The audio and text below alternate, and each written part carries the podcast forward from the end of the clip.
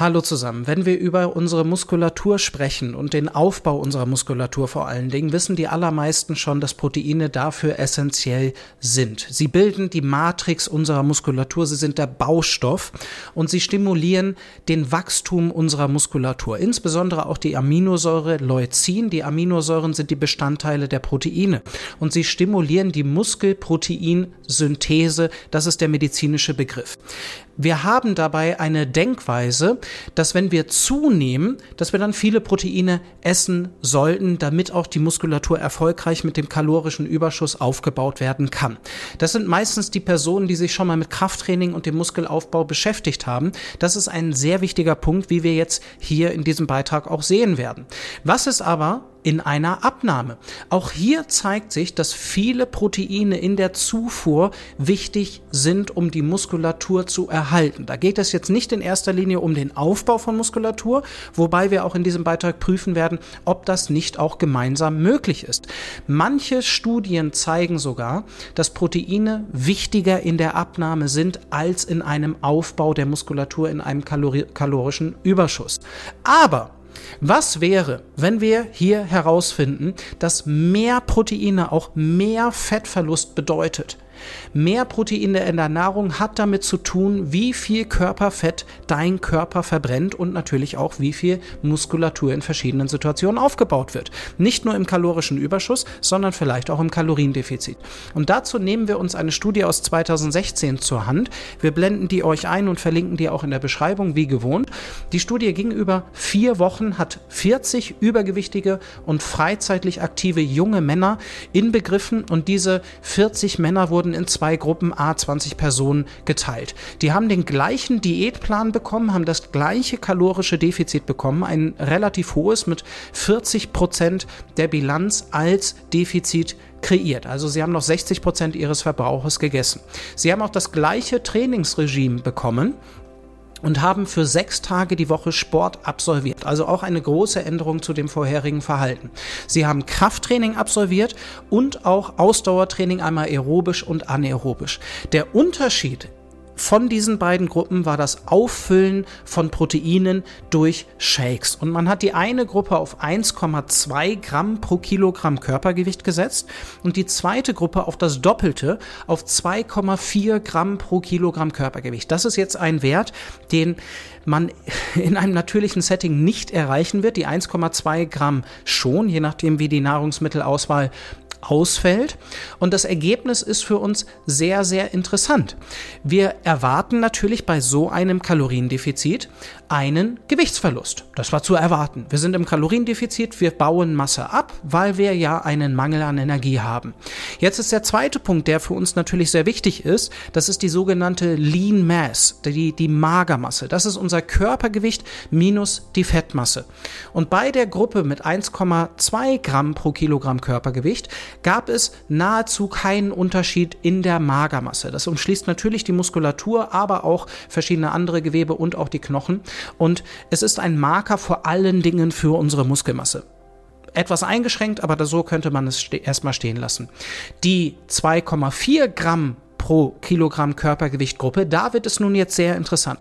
Da gab es einen signifikanten Anstieg der Lean Body Mass, der Magermasse. Das bedeutet, sie haben Gewicht abgenommen, aber die Magermasse slash die Muskelmasse ist gestiegen. Das bedeutet, wir haben gleichzeitig einen Fettverlust und gleichzeitig einen Muskelaufbau. Das scheint möglich zu sein, zeigt zumindest einmal diese Studie. Das ist nun ein Punkt für sich alleine und betrifft vor allen Dingen Anfänger beziehungsweise nur Anfänger. Jetzt im nächsten Schritt können wir sagen, natürlich, dass die 1,2 Gramm Gruppe keine Magermasse verloren hat. Sie konnten die Magermasse und die Muskelmasse mit dem Training und der Proteinzufuhr halten und haben nur Fett verloren. Körpermasse abgenommen, Lean Body Mass ist gleich geblieben, das muss Fett gewesen sein.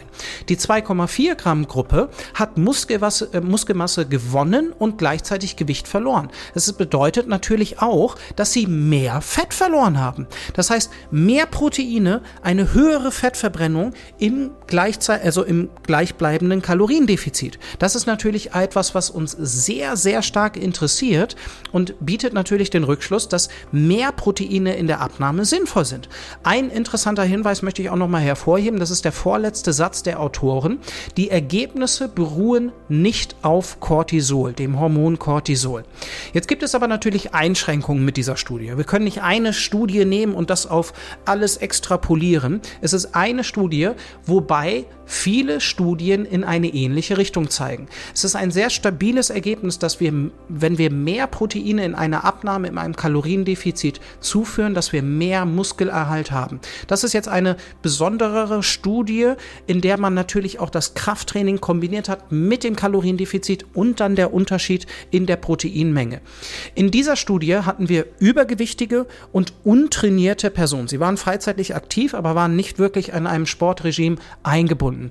Und das ist vermutlich, und das ist unsere Mutmaßung aktuell, dass aus diesem Grund beides gleichzeitig möglich ist.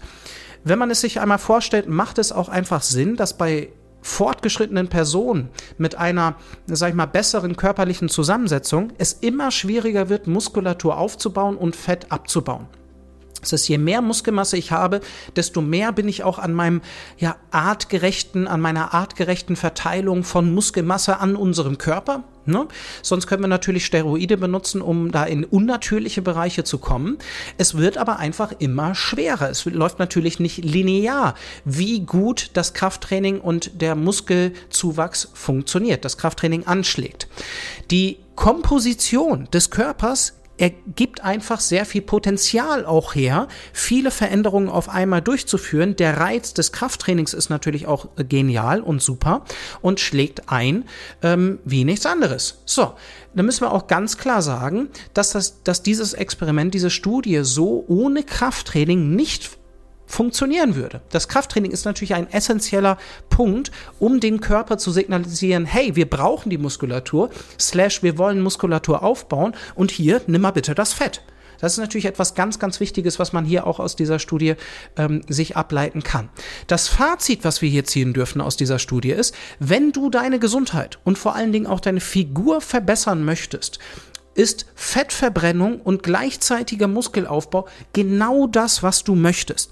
Das bedeutet auch, dass wir aus dieser Studie ableiten dürfen, dass mehr Proteine viel Sinn ergeben. Das ist das Fazit dieser Studie. Es bringt nicht nur den Muskelerhalt im Defizit, sondern eventuell sogar mehr Fettverlust im gleichen Kaloriendefizit. Jetzt sind diese 1,2 Gramm pro Kilogramm Körpergewicht etwas, was im Bereich der Empfehlungen der WHO oder auch der DGE liegt.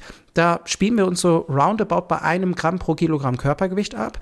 Wenn wir aber ja fleißig auch Sport machen, dürfte man dieses etwas höher setzen. Und da ist ein, ein sehr stabiles Ergebnis auch die 1,8 Gramm, ja 1,5 bis 1,8 Gramm pro Kilogramm Körpergewicht. In der englischen Literatur sind das 0,82 Gramm pro Pfund Körpergewicht. Da ist so ein kleiner Sicherheitspuffer mit einberechnet. Das ist ein, ein sehr stabiles Ergebnis, was wir in der Vergangenheit erzielt haben. Wir können natürlich jetzt nicht sagen, dass diese 2,4 Gramm etwas Magisches wären. Und natürlich ist das Ganze ein Spektrum. Es ist aber natürlich sehr interessant, dass nur weil wir einen Makronährstoff erhöht haben, dass sich unsere Figur und unsere, unsere körperliche Zusammensetzung so drastisch dann auch irgendwo verändert. Und wie du mit diesem Hintergrundwissen alltagstauglich und nachhaltig dein Gewicht erreichst, das erfährst du hier bei uns bei einem Fasting. Bei uns dreht sich alles um eine nachhaltige und alltagstaugliche Gewichtssteuerung. Und die Frage, die man sich natürlich auch im Kontext dieser Studie stellen darf, ist, ob man die Grammzahl der Proteine tagtäglich irgendwo zählen und kontrollieren möchte. Es ist ein Prinzip, was ich dir hier mitgeben möchte. Je mehr Proteine, desto besser, können wir schon sagen. Auch die Sättigung wird durch Proteine deutlich verbessert. Neben diesem Wissen brauchst du auch für eine nachhaltige Gewichtssteuerung eine langfristige Strategie, die dir irgendwo eine Übersicht über die Zufuhr liefert. Genau wie viel Proteine du zu dir nimmst, ist in der Abnahme und der Gewichtssteuerung ja sehr, sehr, ein sehr, sehr wichtiger Punkt. Wie machen wir das jetzt im Alltag? Worauf können wir uns da wirklich konzentrieren und was sind die passenden Stellschrauben, wie ich denn die Kalorienbilanz für mich sortiere und meinen Zielen irgendwo anpasse? Auch wollen wir keine Abhängigkeit von Sport schaffen. Sport alleine und als erste Strategie zu nutzen ist nicht häufig von Erfolg gekrönt und natürlich dürfen wir auch deine Emotionen berücksichtigen. Perfektionismus oder ein stets schlechtes Gewissen bei jeglichem Genuss, das ist nicht nötig und wir wollen wirklich eine Strategie haben, die für dich lebenswert ist.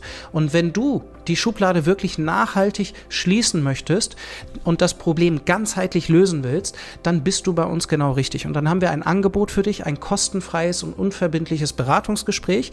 Dazu findest du einen Link in der Beschreibung. Da lernen wir uns erstmal kennen und schauen, ob es für uns beide passt. Du kannst mich löchern in diesem Gespräch. Es ist ein ausführliches Gespräch, worüber wir oder in dem wir viel über die Problematiken in der heutigen Zeit in diesem Thema sprechen werden. Und jetzt bedanke ich mich für deine Aufmerksamkeit. Ich hoffe, es hat dich bereichert und bis zum nächsten Mal, dein Sven.